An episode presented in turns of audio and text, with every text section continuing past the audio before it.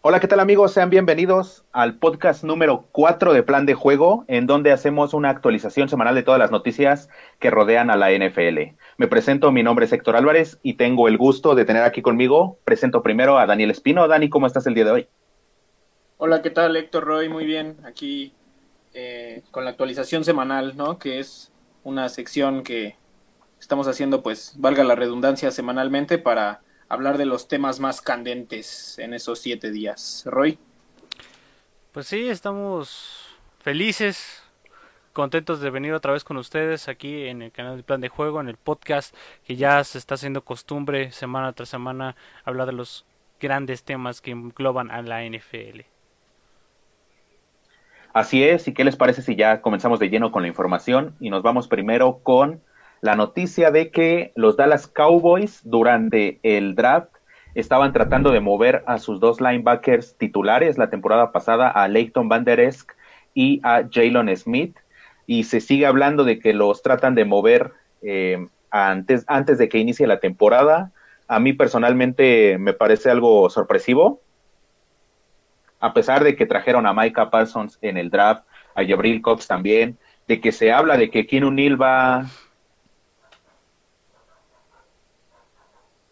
va a ser movido a la posición de linebackers. Me parece un tanto ilógico que quieran mover a sus, pues sí, a sus dos mejores jugadores defensivos la temporada pasada, aunque fueron Van Der Esk, eran lo mejor que tenían. A mí personalmente me parece algo pues sorpresivo y lógico, pero quiero saber su opinión. Primero, Dani. Mira, yo creo que aquí entra un tema de, de vistas hacia el futuro. Yo estoy casi seguro que tanto Van Der Esk como, como Jalen Smith van a pedir un contrato importante. Quizá no el mejor pagado de su posición, porque no han estado a esa, a esa altura, pero sí un, un aumento en su salario eh, importante, ¿no? Eh, ya vimos que declinaron la opción de quinto año de Leighton Van Der eh, y yo creo que es justamente con, pues con esta mira, ¿no? Yo, sí es sorpresivo por el tema de que sean los dos titulares de golpe, eso definitivamente pero yo la forma en la que le encuentro sentido a esta, pues a este rumor, es, ese que ya mencionabas, ¿no? O sea, trajeron a, a Mika Parsons, que parece que va a ser el número uno indiscutible.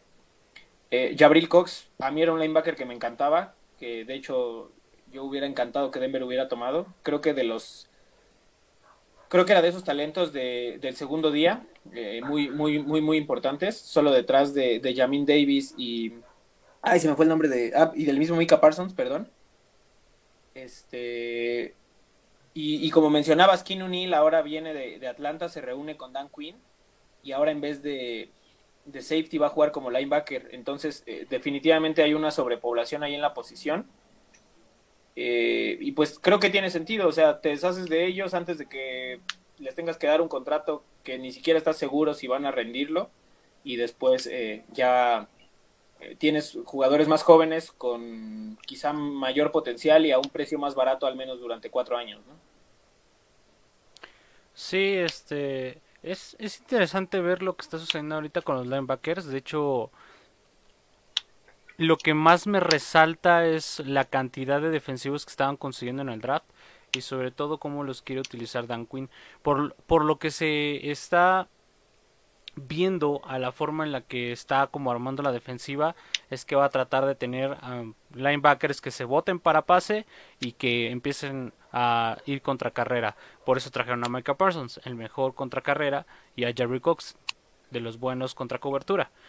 El tema con Jalen Smith y Van Der yo creo que parte del hecho de que no no cumplieron las expectativas que tenían los Cowboys con ellos. Van Der se, se estuvo lastimando, ha sido un chico que no ha aprendido realmente la lección de cómo tiene que progresar de manera sustancial en el NFL y Jalen Smith pues ha sido cumplidor pero no ha generado lo que realmente necesita Dallas en esa zona baja para los slots y ese tipo de cuestiones. Entonces yo creo que Dallas pues ya se desesperó y dijo pues borrón y que Dan Quinn se haga algún cambio o necesiten utilizar ahí alguna artimaña del top salarial, no lo sé, para traer algo que les pueda también funcionar. Yo creo que eh, Jalen Smith podría quedarse, pero pues, eh, no es muy seguro. Y Van Der pues con la no firma del quinto año, me deja bastante claro que decepcionó de manera enorme a, a los directivos en Dallas. Sí, definitivamente creo que Van der Esk no va, no va a regresar la siguiente temporada con, con Dallas, pero por eso creo que es importante moverlo durante esta temporada baja o ya en el transcurso de la misma, para sacar aunque sea algo, una selección tardía de, draft y llevarse algo de, esta selección de, primera ronda. Y con Jalen Smith, es, es, el que más rumores tiene de que se puede ir de Dallas, pero pues quién sabe si, si alguien lo quiera y, si finalmente se mueva. Pero pues estaremos al pendiente con, esta información y ya saben que aquí en plan de juego, en cuanto se dé, se dé la noticia de que alguno de los dos se mueve a otro equipo, se las estaremos brindando. Y ahora pasemos a otra noticia que, que se dio esta semana y pues salió la información de que los vikingos de Minnesota durante el draft trataban de subir al puesto número 8 con Carolina y se habla que pretendían subir para conseguir a Justin Fields. Finalmente no se dio, Carolina declinó eh, la oferta de trade, terminó este, seleccionando y Minnesota pues no pudo subir después. El que terminó subiendo fue Chicago y Chicago se terminó quedando con Justin Fields. Entonces, aquí va la pregunta, porque recordemos que durante el draft, ya en la tercera ronda seleccionaron a Kellen Mond. Kirk Cousins ya puede estar ya más, más, más bien los aficionados de Minnesota ya deberían estarle cantando las golondrinas a Kirk Cousins o Kirk Cousins iba a seguir siendo el coreback franquicia de, de esta franquicia. Pues mira, yo creo que tienen que aguantarlo. Estoy viendo justamente ahorita su contrato y este año tendrían de dinero muerto 76 millones y se ahorrarían 45. Entonces, eh, aún así sigue siendo eh, menos, ¿no? Y en el 2022 tienen 45 millones de dinero muerto y no tienen ahorros contra el tope salarial. Entonces, pues yo creo que va a acabar el contrato y ahí quedó. Yo creo que este año va a jugar. Seleccionado a Kellen Mons para tenerle más paciencia de la que, de la que habrían tenido con, con Justin Fields. Aunque claro que si hubieran tomado Justin Fields, no creo que, no creo que hubieran eh, estado inconformes, ¿no? Yo creo que hubieran preferido a Fields sobre, sobre Kellen Mond, pero eh, Kellen Mond era de esos talentos de los que este año se hablaba como que en el esquema correcto y en la situación correcta y en la ofensiva correcta eh, podía, podía ser incluso un talento hasta de primera ronda, ¿no? Tardía. Entonces, yo creo que el, definitivamente los días de Kirk Cousins están contados pero no creo que se haga un movimiento en el futuro próximo. Quizá acabando esta temporada o, ahí en, como, como en el tema de Julio Jones y en el tema de, los titanes, de, que empiezan a mover ahí cosas raras de las que yo creo que ni la NFL entiende, eh, pero liberan el espacio en el top salarial, ¿no? Eh, pero la verdad es que ateniéndonos a, la información de su contrato que hay en, Internet, eh, no es posible un movimiento, creo yo, hasta que se cumpla. Y es solamente un año más, ¿no? La verdad es que los, los Vikings tienen un, cuerpo de jugadores bastante joven. Sí tienen algunas posiciones ya un poco más viejas, pero en general creo que son un grupo de jugadores joven y creo que pueden esperarse perfectamente dos años en lo que Kellen Month puede ser eh, puede tomar la titularidad y si nunca llega a tener ese talento, en dos años que Kirk Cousins eh, acabe su contrato, pues pueden tomar un coreback en primera ronda y ahí eh, empezar de cero, ¿no? Yo creo que tienen los días contados, pero con su contrato. No creo que, no creo que se deshagan de él. Sí, de hecho, esta, esta situación me recuerda, muchachos, a muy similar a la situación que había con con Matt Ryan al principio de, la temporada baja que decían que no, que iban a ir por un coreback en el draft, pero técnicamente el contrato los amarra a Matt Ryan hasta 2022-2023, o sea, es, es prácticamente un hecho. Y con Kirk Cousins es prácticamente lo mismo.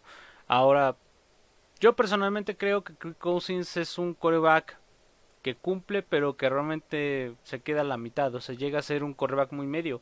Y lo, lo, curioso es que sale esta información ni siquiera por parte de Minnesota ni nada, o sea, simplemente sale por un promocional de que hicieron por el por el draft los de Carolina, donde ahí sale el TED que querían hacer los Vikings. Y yo, yo sinceramente pienso que a lo mejor los Vikings si realmente querían a Justin Fields y lo intentaron con Carolina, lo mejor lo que les pudo haber sucedido o si realmente estaban tan interesados en Justin Fields, no solamente intentarlo con Carolina, lo hubieran intentado con más. Pero en fin, eso no lo sabemos realmente. Al final del día yo sí creo igual que tú, o sea, no es no es porque Kellen Mond sea malo ni porque Justin Fields no lo hayan podido agarrar y ya se ya doblaron las manitas los Vikings, simplemente pues Kirk Cousins tiene un contrato de muchísimo dinero que si lo dejan ir o si lo tradean, pues de todas maneras va a haber un dinero muerto muy considerable y va a hacer que los Vikings pues tengan que empezar a hacer recortes, empezar a mover ahí, cambiar, ajustar. Y quién sabe si por ejemplo Dalvin Cook se va, no lo sabemos. Entonces, yo creo que pues sí tienen que aguantar aquí con los años que quedan, que se vea su contrato y lo poco que haya o lo mucho que haya aprendido Kellen Mont en este trayecto que esté ahí de titular o si no funciona como un titular, pues ahí están las opciones del draft. Ahora, pues yo en lo particular punto de vista yo pienso que Kellen Mond es una gran opción independientemente de lo que haya sucedido y cómo haya llegado y qué es lo que estaba deseando los Vikings.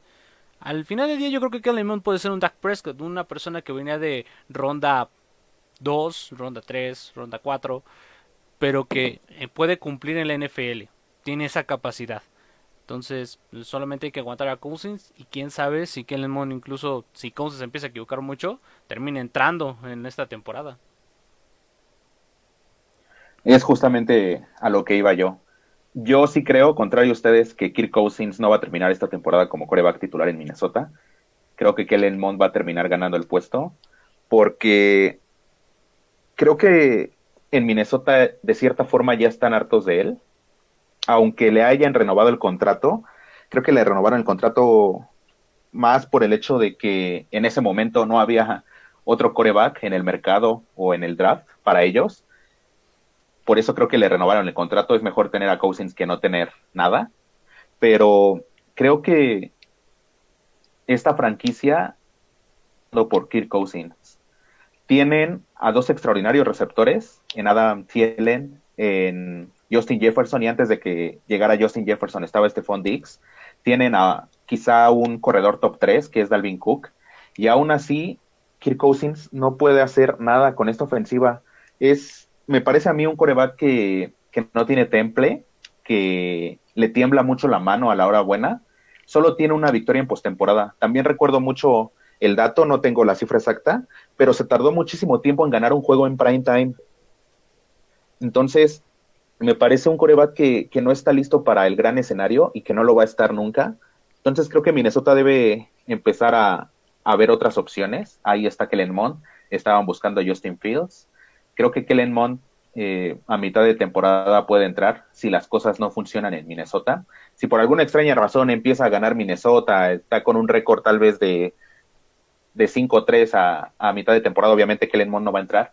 Pero si empiezan las derrotas, creo que tanto los aficionados como tal vez el mismo vestidor va a estar presionando porque Kirk Cousins se siente y sí va a ser mucho dinero muerto y sí va a estar un, un jugador con un contratazo en la banca, pero ya hemos visto que eso no importa. Con Jared Goff no importó, se fue a, Detroit con un contratazo y los Rams con un chingo de dinero muerto.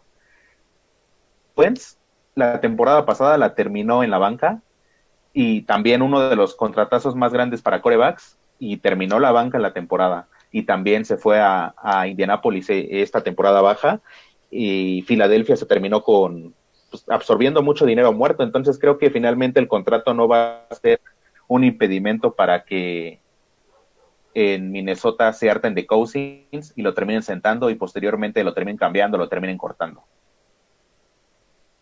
Sí, pues yo también creo que termina, que no va a terminar la temporada. Yo sí me refería a lo del contrato y pues lo sostengo pero en el tema de la titularidad yo también siento, pues tú lo dijiste de una forma muy bonita, yo diría pecho frío, ¿no? Para los cuates. Este, yo también Y, además siento que siento que era una sensación como que en general, ¿no? Recuerdo mucho, me acuerdo mucho de él, porque fue la misma postemporada que Denver firmó a Case Keenum. Y entonces estuvo mucho el debate ahí eh, entre, entre Minnesota y, Denver por la, lucha por Cousins, ¿no? Al final eh, lo ganó Minnesota, ahora eh, después firmó Denver a, a Case Keenum, pero pues fueron los dos corebacks más cotizados, más cotizados, cotizados, perdón, de esa temporada baja y parece que los dos caminos fueron realmente pues iguales, ¿no? Decepcionantes. Entonces. Sí, hay, hay que recordar que este equipo con Case Keenum, porque es prácticamente la base, la que estuvo en el 2017, y con Case Keenum llegaron a la final de conferencia. Entonces eso habla mucho también del trabajo que está haciendo Kirk Cousins. Kirk Cousins eh, prácticamente ninguna temporada ha superado las 10 victorias.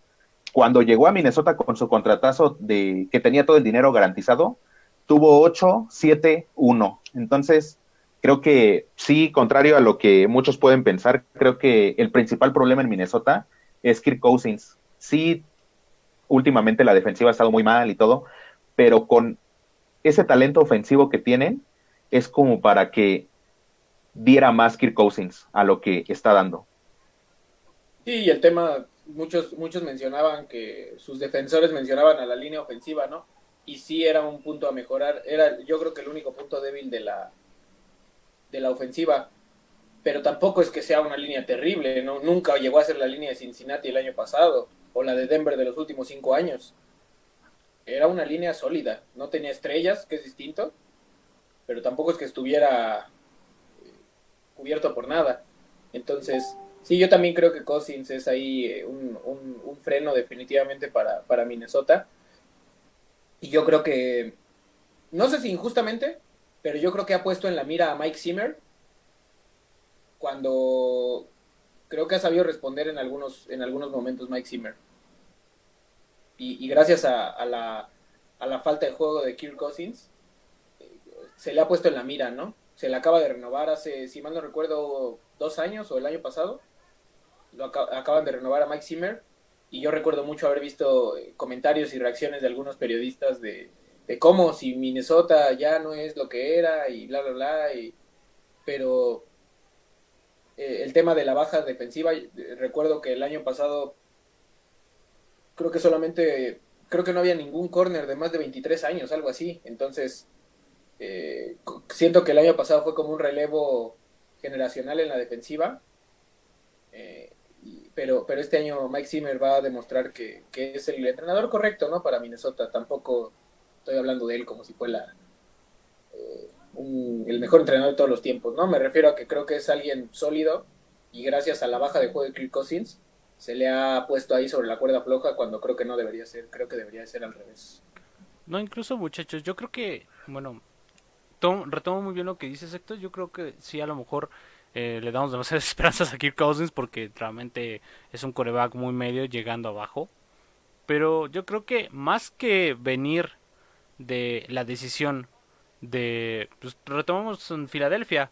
En, en Filadelfia, técnicamente, técnicamente, el dueño eh, quería Carson Wentz.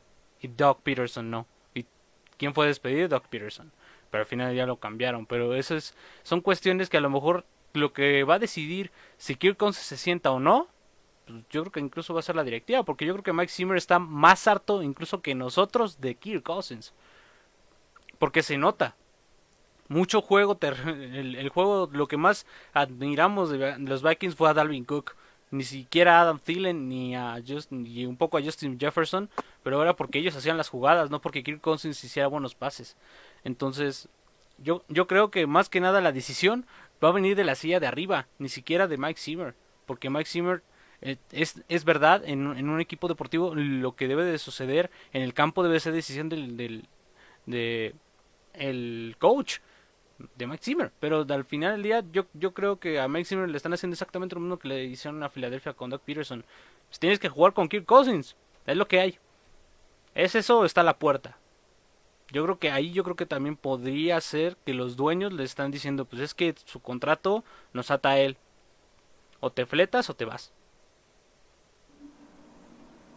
Sí, finalmente, pues me gustaría decir algo que eh, muchos defiendan a Kirk Cousins diciendo que pues los números ahí están, que más de 3.500 yardas desde que es coreback titular, que ningún coreback en la NFL ha logrado eso. Y pues yo les quisiera decir que los números no es todo. Eh, hay cosas intangibles que hacen a un coreback bueno, promedio o malo. Y esas cosas intangibles es el liderazgo, es el temple, es el manejo de la presión, es la capacidad de sobreponerse a las adversidades. Y Kirk Cousins no tiene ninguna. Kirk Cousins me parece pues un coreback medianón en todos esos sentidos. Y sí, muchos de sus números vienen por el talento que tiene a su alrededor. Eh, digo, esta temporada, la temporada pasada tuvo a Adam Thielen a Justin Jefferson, pero desde que está en Minnesota ha tenido a dos extraordinarios receptores. Adam Thielen ha estado con él todo ese tiempo y las dos temporadas pasadas estuvo Stephon Dix. Entonces, el talento ahí está. También estaba Dalvin Cook. Entonces, tener también un corredor de ese tamaño te abre la puerta a los play action y a lanzar pases más cómodamente. Entonces, sí, los números no son todo y hay cosas que, que hacen a otros corebacks grandes que lamentablemente para los aficionados de Minnesota Kirk Cousins no tiene. Pero ahora pasemos a, a otro tema y ahora hablemos un poco de, de fantasy fútbol y qué les parece si cada uno menciona para la siguiente temporada un bust sleeper. Comienzo contigo, Roy. No sé. Este, pues yo creo que incluso podría ser de, de Sleeper. Mm, pues a lo mejor incluso... Mira. Em, yo creo que de... de Mira, si quieres, Sí, sí. Ajá. Dime, dime. sí, para que, que lo pienses un poquito mejor, si quieres yo empiezo, que o si ya los tienes ahí. No, si quieres, eh, empieza, empieza, empieza. Este. Ok, pues ya saben que yo soy aficionado a los Rams y me gustaría en Sleeper mencionar a un jugador que me parece muy infravalorado en general, también en Fantasy, pero eh, en general en la NFL me parece un jugador que, que es bastante infravalorado y es Cooper Cup. Cooper Cup producía bastante teniendo a Jared Goff como su coreback y, y ahora con Matthew Stafford imagínense lo que puede llegar a ser. Cooper Cup es un jugador que puede hacer prácticamente cualquier atrapada y además gana muchas yardas después de la recepción. Entonces creo que Cooper Cup puede ser un buen sleeper. Y digo sleeper porque se están saliendo de fantasy fútbol, lo tienen como el receptor número 27. Entonces yo creo que puede terminar como receptor número 10 y lo tienen en general como 59. Es decir, que en ligas de más o menos 10 jugadores estaría saliendo por la ronda 6, finales de la quinta, y yo creo que pues puede producir todavía más. Creo que puede terminar siendo un, un jugador número eh, 20, un top 20, y en receptor top 10. Entonces ahí si tienen la posibilidad de seleccionar a Cooper Cup, seleccionenlo ya que se acerca pues los drafts de fantasy. Y en Bust me parece que puede ser Ezequiel Elliott. Según las listas es el corredor número 8, también en general es el, es el jugador número 8. Esto quiere decir que tiene que ser seleccionado en primera ronda. Y me parece que Ezequiel Elliott, aunque ya regrese Dak Prescott, no va a ser lo que era en el 2016, en el 2017. Me parece que Tony Pollard ya le está ganando terreno, va a perder eh, toques de balón y no va a producir tanto. Me parece que sé que el Elliott va a terminar siendo un bust, así que en la medida de lo posible, evítenlo. Pero ahora sí, Roy, mencióname estos dos jugadores, el bust y el sleeper. Bueno, en el sleeper yo este, hablaré más adelante de él, en el siguiente tema que tenemos. Pero yo creo que es Kenny Golladay, porque Kenny Golladay ya se convirtió ya en un receptor uno de cierta forma ya en, eh, en Nueva York. Eh, va a tener un coreback de cierta forma cumplidor. Esperemos que ya tenga ese salto de calidad que se necesita en Daniel Jones. Pero yo creo que Kenny Golladay, Kenny Golladay ha, ha tenido atrapadas muy espectaculares en la temporada pasada. Y yo creo que es uno de esos eh, receptores que lo admiras mucho en el campo, pero que se te olvida por, por completo en las previas de la semana. Y no te das cuenta que tiene mucho talento y que tiene grandes capacidades para reventar a, a una defensiva entera, ¿no? Y en, Bust yo pondría a Darren Waller. Darren Waller es el tercer que mejor calificado. Y yo creo que los Raiders están, si no, es muy complicada su situación, están casi en la cloaca. los Raiders, el, el, problema de los Raiders es que realmente no se armaron de una forma aceptable en el draft. Y yo creo que Derek Carr no va a estar igual, no va a estar tan fino otra vez. Y Darren Waller, a pesar de que sea una gran arma en la ofensiva, no creo que tenga esos toques de balón explosivos que le pueda dar muchos puntos a nuestros amigos del fantasy. Entonces, creo que Darren Waller sería mi bust. Sé que esta no es la sección de debate, pero sí me gustaría debatirte esa, esa última opción. Eh, me parece que Darren Waller es, es solo detrás de Travis Kelsey y ahí tal vez compitiendo con George Kittle, de las mejores alas cerradas de la liga. Y a pesar de que los Raiders sean un desastre, Darren Waller siempre produce. Y yo lo sé de primera mano porque lo tenía en una liga de fantasy la temporada pasada y siempre producía. Hubo un momento, hubo una jornada donde produjo más de 40 puntos, a la siguiente más de 30, se mantuvo ahí entre los 25, 35 puntos. Entonces, a pesar de tener a Derek Carr, a pesar de que la ofensiva es un desastre, Darren Waller es productivo y, y pues eso ayuda también que, que el equipo sea un desastre porque eso quiere decir que van a estar abajo en el marcador y van a tener que estar el balón y qué mejor que lanzarlo a tu mejor arma que es Darren Waller y eso pues a los aficionados de los Raiders les va a doler que su equipo esté abajo en el marcador pero a los de fantasy que tienen a, a Darren Waller pues va a ser beneficioso porque van a hacer más punto en, en el llamado tiempo basura. Bueno, yo. Híjole, es que tengo un sleeper, pero está demasiado, demasiado, demasiado dormido. Pues dalo. E-, ese es el chiste de dar, dar jugadores así. Dale unas cachetadas y despiértalo. Yo creo que Troy Sermon, el novato de Ohio State con San Francisco, le va a quitar la titularidad a Raheem Mostert. Y sabemos cómo funciona un corredor en la ofensiva de Kyle Shanahan. Entonces yo creo que lo va a terminar siendo me recuerda un poco como que al escenario de J.K. Dobbins el año pasado, como que decías, me acuerdo que nos acabas de decir, Héctor, antes de empezar el podcast. Eh, ah, sí, Mark Ingram es el titular y ahorita estamos muy así. Ah, Raheem Mostert es el titular, se recupera la lesión, bla, bla. Pero Trey Sermon, eh, se ha hablado bien en los, en los campos de entrenamiento de él y, y, es una ofensiva que utiliza mucho al corredor en muchas formas. Entonces creo que, creo que puede ser él. Eh, y de uno más real, uno más eh, creíble, pues podría ser el mismo Raheem Mostert, ¿no? Que está rankeado muy abajo para, para su posición y, creo que tiene mucho, mucho talento y sobre todo viene una lesión, ¿no? Y en el Bost, yo sé que es mi corazón bronco hablando, pero siento, siento que este año puede comenzar una especie de declive con Kansas City. Entonces podría mencionar a Gil o a Mahomes o a Kelsey pero híjole, la verdad es que no me atrevo, ¿eh? Son este. Son, son jugadores muy confiables. Entonces me voy a ir más con alguien más a la. a la. a la segura. Pues ya me ganaste, Elliot. Quizá Aaron Jones podría ser. Aaron Jones me da la sensación de que es de esos jugadores de un par de años y ya. Ahora que no está Jamal Williams y AJ Dillon ha tenido repeticiones como, como suplente. Eh, recuerdo que hace dos años que llegó a la liga se hablaba muy bien de él en rondas intermedias, lo vimos muy poco de él la temporada pasada, eh, pero este año que, va a ser el corredor número 2, creo que le va a quitar mucho protagonismo a Aaron Jones. Eh, ojo, no, no, estamos hablando de fantasy, ¿no? No creo que Aaron Jones eh, se vuelva a banca ni nada por el estilo, me refiero a que va a perder snaps con, con AJ Dillon y eso obviamente va a disminuir sus puntos en, en el fantasy, ¿no? Sí, mencionabas a Trey Sermon y, me encanta ese sleeper.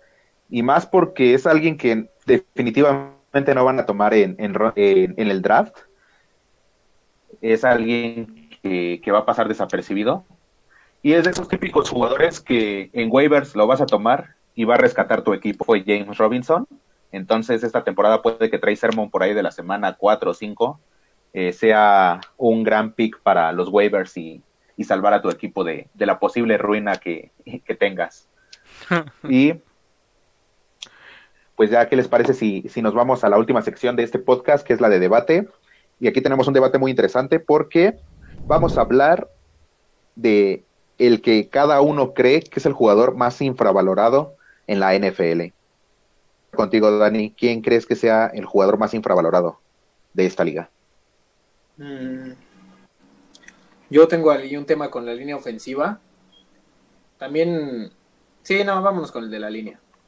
Eh, yo creo que cuento Nelson, porque para mí es de los mejores cinco jugadores de toda la liga a nivel global. Y por ser liniero ofensivo, eh, sabemos que es una posición o una unidad pues muy dañada por, el, lado mediático de la liga, eh, del deporte, perdón. Pero yo, para mí, para mí Cuento Nelson es de los mejores cinco jugadores en toda la liga. Y, quizá cuando se habla de línea ofensiva sí sea el primer nombre que, viene a la cabeza, ¿no?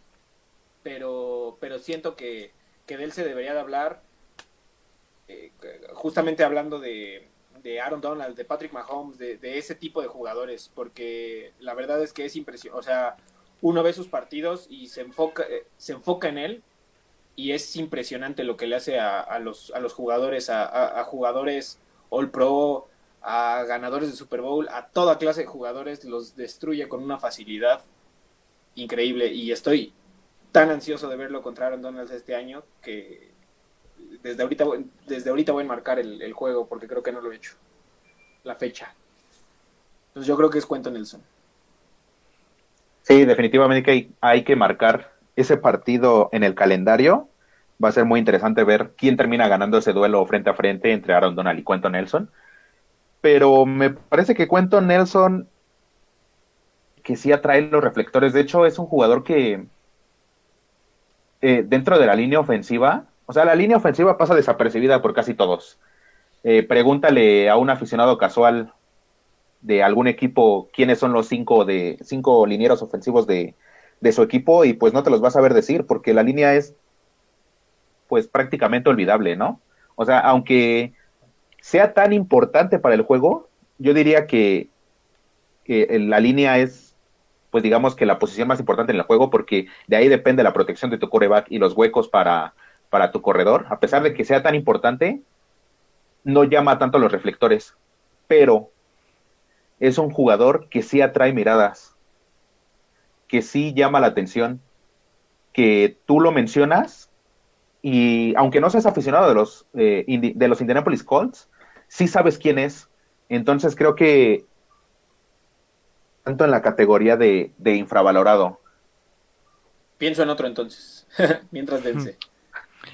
Ok, que ya, ya voy a decir los míos, son tres, justamente hablé un poquito de, del primero antes, pero quisiera empezar con el segundo, porque yo, yo estoy, y ahí estoy saboreando la, la roña que le voy a provocar a Héctor.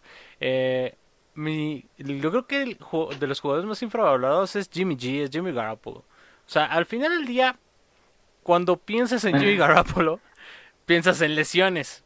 Yo lo sé, lo, lo sabemos todos y toda la, la, nación de los 49ers lo sabe perfectamente. Por algo draftearon a Trey Lance.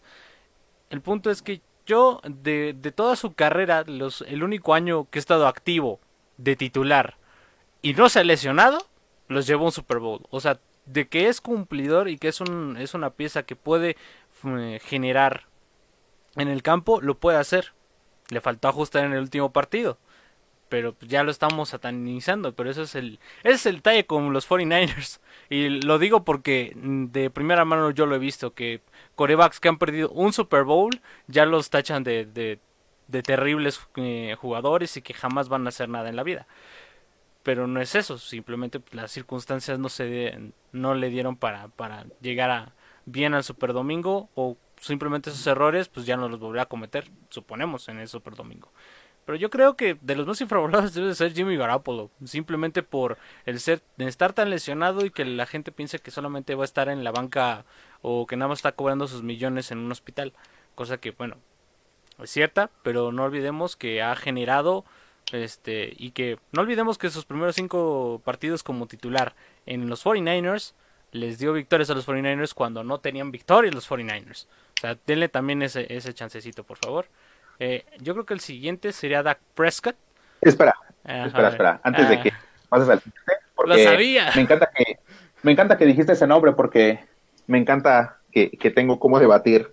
Porque, y, y Dani no me dejará mentir, triunfo que, que ha tenido Garapolo eh, en los 49 se lo debe a Kyle Shanahan, al sistema Shanahan. Hay que recordar la final de conferencia, la que terminaron ganando y con la que avanzaron al Super Bowl. Jimmy Garoppolo no lanzó más de 10 pases. Todo se lo hizo su defensiva, todo se lo hizo su ataque terrestre. Raheem Monster era el que cargaba a ese equipo. Raheem Monster, Devin Coleman, eh, por ahí se me escapa otro, otro corredor de, de, ese año, eran los que cargaban a los 49 ese año. A mí, a Jimmy Garoppolo, me gusta llamarlo un manejador del juego. Es un jugador que sí cumple, pero si le pides más, no te lo va a dar. No es un coreback espectacular que pueda lanzar más de 400 yardas en un partido. No es un Ajá. Aunque me duela un poco, es, es, como un Jared Goff. Tanto Goff como Garópolo triunfaron por el sistema que, que, que, estaba a su alrededor. Y Garópolo no me parece que sea un jugador infravalorado, me parece que está bien valorado, me parece que, que está en el promedio y la mayoría de, de, la gente cree que es un coreback promedio, tal vez pegándole a malo, y no tanto por las lesiones. Como dije, manejador de juego, me recuerda mucho precisamente a Alex Smith, aunque a mi parecer Alex Smith era aún mejor que Jimmy G.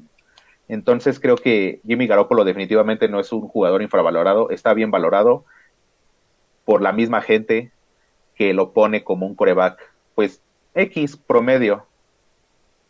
Mm, quisiera revelar, Héctor. Yo concuerdo contigo.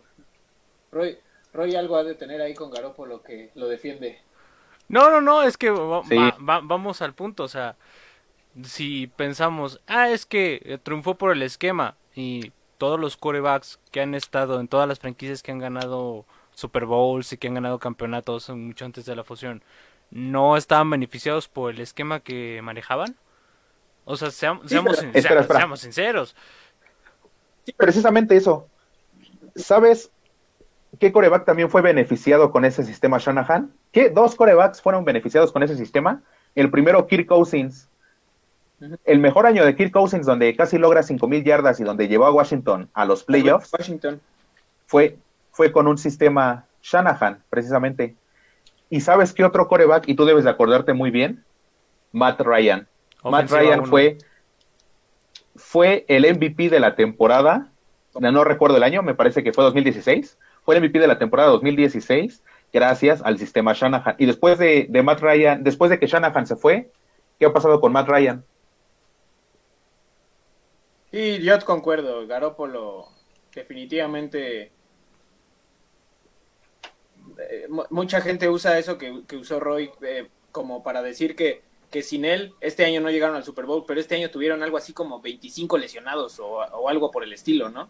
Entonces, uh, no, el, el, tema no es él, el tema del año del Super Bowl fue que el equipo estaba completa, estaba completamente sano. Ah, no, no, el no. Año del Super Bowl.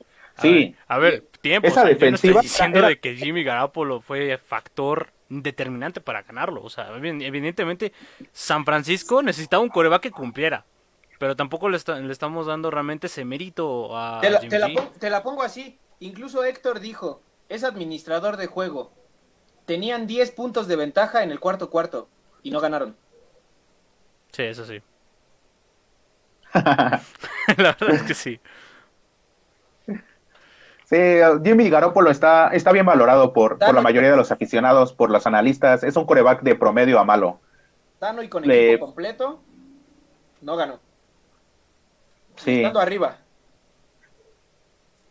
Con, con Trey Lance va a ser interesante ver este equipo porque Trey Lance obviamente tiene un techo mucho más alto y tal vez con él los 49 sí sean un equipo de miedo a la ofensiva, no solamente manejador y, y tal vez pueda, pues Trey pueda con los receptores que tiene, que son muy talentosos, Brandon Ayuk y pueda orquestar una ofensiva, un, un ataque aéreo, un circo aéreo como le llaman. Sí, sí, sí. No, si Trey cuando, cuando esté listo, porque obviamente no va a estar listo esta temporada, pero sí yo lo veo siendo una persona que sí meta 400 yardas por partido, ahí dependerá de cómo lo utilice Kyle Shanahan. Pero bueno. ¿Tú quieres decir el infravalorado, Héctor? O... Perdón, mi infravalorado, pero vas tú, Héctor. Ok, el mío es Rockwan Smith. Eh, cuando tú hablas de la defensiva de Chicago, ¿quién es el primer jugador que se te viene a la mente? Khalil Mack. Sí. Es el primero que, te llega a la mente. Y el, realmente el corazón de la defensiva de Chicago es Roquan Smith. Sus números, más de 100 tacleadas cada temporada, tiene capturas, tiene pases defendidos, pero lo más importante de este jugador es que está presente donde está el balón. Tú ves los partidos de Chicago a, la que se enfrenta precisamente este equipo, ves dónde está el balón y ahí está Roquan Smith. Tal vez no hace la tacleada, pero incomoda, o sí hace la tacleada, o ayuda a que otro jugador la haga. Entonces Roquan Smith es un jugadorazo, tiene apenas tres años en la liga, pero yo ya lo pondría como uno de los mejores defensivos de esta liga, al menos uno de los mejores linebackers. Y creo que no tiene los reflectores que se merece. Como dije, cuando menciono la defensiva de Chicago es Khalil Mack, pero la verdadera, el verdadero corazón de la defensiva de Chicago es Roquan Smith. Fíjate que. Híjole, no sé, para mí sí entró con una. Es chistoso, yo creo que. Que cuando un jugador entra. Ahora sí que por la puerta grande. Tiene que ser una estrella en todo sentido, ¿no? No solo en el campo. Y pues no sé, quizás eso es lo que le ha faltado a Roquan Smith. El talento es, es, innegable, pero no sé, no veo a... Para mí el referente siempre va a ser Luke Quickly. Es el mejor linebacker que yo he visto. Que yo he visto, no que, no que sea el mejor, ¿no? Sino desde que yo existo. bueno, no, incluso ahí estuvo Ray Lewis, pero bueno, este me desvío. Eh, no sé, siento que no llega a este, a este nivel. obviamente no lo pongo al nivel de Garópolo, pero. pero no sé, no sé si pueda dar más. Tampoco sé si esté tan. tan infravalorado como. El tema es que está al lado de un monstruo como lo es Jalil Mack, ¿no? Pero es que tú ves los partidos de Chicago y Khalil Mack realmente es más el nombre que, llegó a ser en, Oakland en ese tiempo que lo que es ahorita en Chicago. Me parece que Khalil Mack está sobrevalorado. Contrario a lo que estamos hablando ahorita, me parece que Khalil Mack en este momento está sobrevalorado. Las temporadas que ha tenido en Chicago han sido medianonas. Y realmente el corazón, el alma de este equipo es Roquan Smith.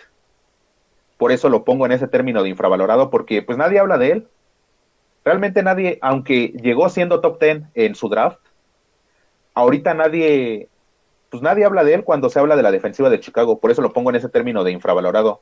Y sí creo que tiene todavía techo, más alto todavía, y creo que puede dar más de lo que ha ofrecido, pero aún con lo que ha ofrecido en este momento, es uno de los mejores linebackers centrales de la liga y nadie, nadie habla de él, nadie lo menciona, los analistas, la misma gente que lo ve, ni los mismos fans de Chicago me parece que, hablen tanto de él. Y tú cuando lo ves es un monstruo. Está, como dije, está presente donde está el balón, ahí está él. Sí, yo con Raquan Smith, bueno, en general con la defensiva de Chicago, a secas, o sea, toda la defensiva de Chicago lo eclipsa demasiado Khalil. Es más, pongámoslo en perspectiva, yo veía incluso más eh, involucrado en dónde está el balón a, Kim Hicks, que está al lado de Khalil Mack en la línea, y a, y Smith, que a Khalil Mack. O sea, yo los veía incluso mm, mejor posicionados en donde había jugada terrestre y jugada de zona. Y toda la línea de, de Chicago llega a ser muy brutal. Y no se les da el reflector, pero es es creo que pasa pasa muy muchas veces como por ejemplo se le nombra a la defensiva de Miami de, la temporada perfecta de la defensiva sin nombre porque era una defensiva muy buena, pero nadie le prestaba atención, ni siquiera sabían cómo se llamaban. Pero el punto es ese, yo creo que Raccoon Smith sí podría ser muy infravalorado y no solo él, toda la defensiva de Chicago, o sea, son muy buenos, pero nadie les presta atención. Sí, Mitch Trubisky llamaba más la atención, pero por lo terrible que era, que por lo bueno que fue. Bueno, mira, Pero, ah, ¿qué puso un pase, un pase que le soltaron, pero puso un pase. Sí, ahí, lamentablemente para los fans de Chicago no lo atrapó. No recuerdo ni el nombre de quién, quién soltó el balón, pero fue Eh. horrible. Pero, ¿qué, qué les parece si, si la siguiente semana hablamos de los jugadores más sobrevalorados? Porque me, me gustó eso también. Patrick Mahomes. Antes. De, de eso, de eso hablaremos la siguiente semana. De eso hablaremos la siguiente semana, pero primero danos tu jugador infra- infravalorado, Dani. Me quedé en la posición, pero cambié de, de nombre. A ver si lo adivinan para probar lo infravalorado que está. Guardia de los Packers. Uy, Ay, se me fue el nombre, pero sí, el que está al lado de Corey Lindsey, Se me fue el nombre. el que está al lado de Corey Lindsey o quién? Pues ahí, ahí juega el guardia, Roy. ¿Qué te contesto? ¿Verdad es que se llevó el nombre? sí. Tiene apenas dos temporadas, ¿no? Exactamente. Ay. ¿Es Jenkins Sí, o, pero se me Par- fue el o nombre. Patrick? Ay, es que no me acuerdo cómo se llaman. No, Jenkins. Elton Jenkins. Elton Jenkins. Elton Jenkins. Tuvo un juego contra San Francisco. Hace rato estaba viendo justamente un video de él. En el que jugó como guardia. Se lesionó Bakhtiari. se- se le- Billy Turner, perdón. Ya estaba lesionado Bakhtiari. Se recorrió como tackle izquierdo. Y cerró el último cuarto como centro. Wow. Entonces, tiene buena calificación en Pro Football Focus, no espectacular, pero buena. En el 2019 tuvo 960 snaps, 8 castigos, ahí, ahí sí estuvo un poquito eh, abajo, pero ni una sola captura. Y en el 2020, una captura, 5 castigos y 1040 snaps. Creo que es un jugador muy por debajo del radar. Y también recordemos que este juego se gana en las trincheras y hacia el centro es mejor. Sí, definitivamente no tengo cómo debatirte este ahora, porque lamentablemente para los aficionados de los Rams y para mí, él tuvo un extraordinario juego precisamente contra Aaron Donald en la ronda divisional. Lo secó prácticamente también a, para mí, el mejor defensivo de, de toda la NFL. Entonces, ahora sí no tengo cómo debatirte este nombre. Sí. De hecho, lo voy a poner más general. Todas las líneas, tanto ofensivas como defensivas, son muy infravaloradas por los fanáticos. Y ese es el principio básico del fútbol americano. E- Es más, pongámoslo en perspectiva. Eh, si algún fanático de Chicago no me estaba, nos estaba escuchando en este momento, estoy casi seguro que no conocía a Kim Hicks, que está al lado de Khalil Mack. Y no conocían a Jenkins. Y apenas lo conocieron cuando estuvo, cuando estuvieron lesionados a la mitad de la línea de, de los Green Bay Packers. Entonces ahí, ahí te habla más bien de a quién le damos valor eh, en las posiciones. Aun cuando la línea realmente es donde se ganan los partidos. Sí, los juegos se ganan en las trincheras y lamentablemente para los denominados gorditos de- del juego, pues pasan, pasan desapercibidos, pero sin ellos, pues obviamente no, no habría eh, juego terrestre, no habría protección para el coreback. Entonces, si no tienes una buena línea ofensiva, vas a llegar lejos. Recordemos que la mejor línea ofensiva de es- en este momento es la de Cleveland y gracias a esa línea ofensiva, Nick Chubb, Karim Hunt y Baker Mayfield eh, han hecho grandes cosas y llegaron a la ronda divisional la temporada pasada. Efectivamente. ¿Para qué repito lo que ya dijeron? Solo. Qué bueno que vi ese video, si no me hubiera quedado sin, sin jugador. Y ya, ¿qué les parece si ya con esto terminamos este podcast número 4 de plan de juego? No sé si quieran agregar algo más. No, por esta vez nada. Nos vemos eh, mañana. Recuerden vernos mañana. Vamos a estar con el- los siguientes equipos de la previa de cara a la temporada 2021. Eh, hasta luego. Sí, este, pues nada más recordarles ahí si quieren en los comentarios ponernos qui- quién es su jugador más infravalorado de la NFL y el más sobrevalorado para tomarlos en cuenta y en la, en la siguiente emisión del podcast de plan de juego tom- ahí empezar empezar a ver quiénes son los más sobrevalorados según la comunidad de plan de juego. Pues por mi parte es todo. Nos vemos en la siguiente. Sí, así es. Eh, recuerden pues darle like, compartir, comentar. Efectivamente, la siguiente semana este tema salió ahorita mismo al aire. Vamos a hablar de pues los que nosotros pensamos que son los jugadores más sobrevalorados para que nos escuchen, para que también comenten, nos digan para ustedes quién es el jugador más sobrevalorado y pues nada más que agregar. Espero que les haya gustado este capítulo del podcast y nos escuchamos mañana con la previa de los New York Jets y de los Kansas City Chiefs. Es todo por nuestra parte. Nos escuchamos en la próxima.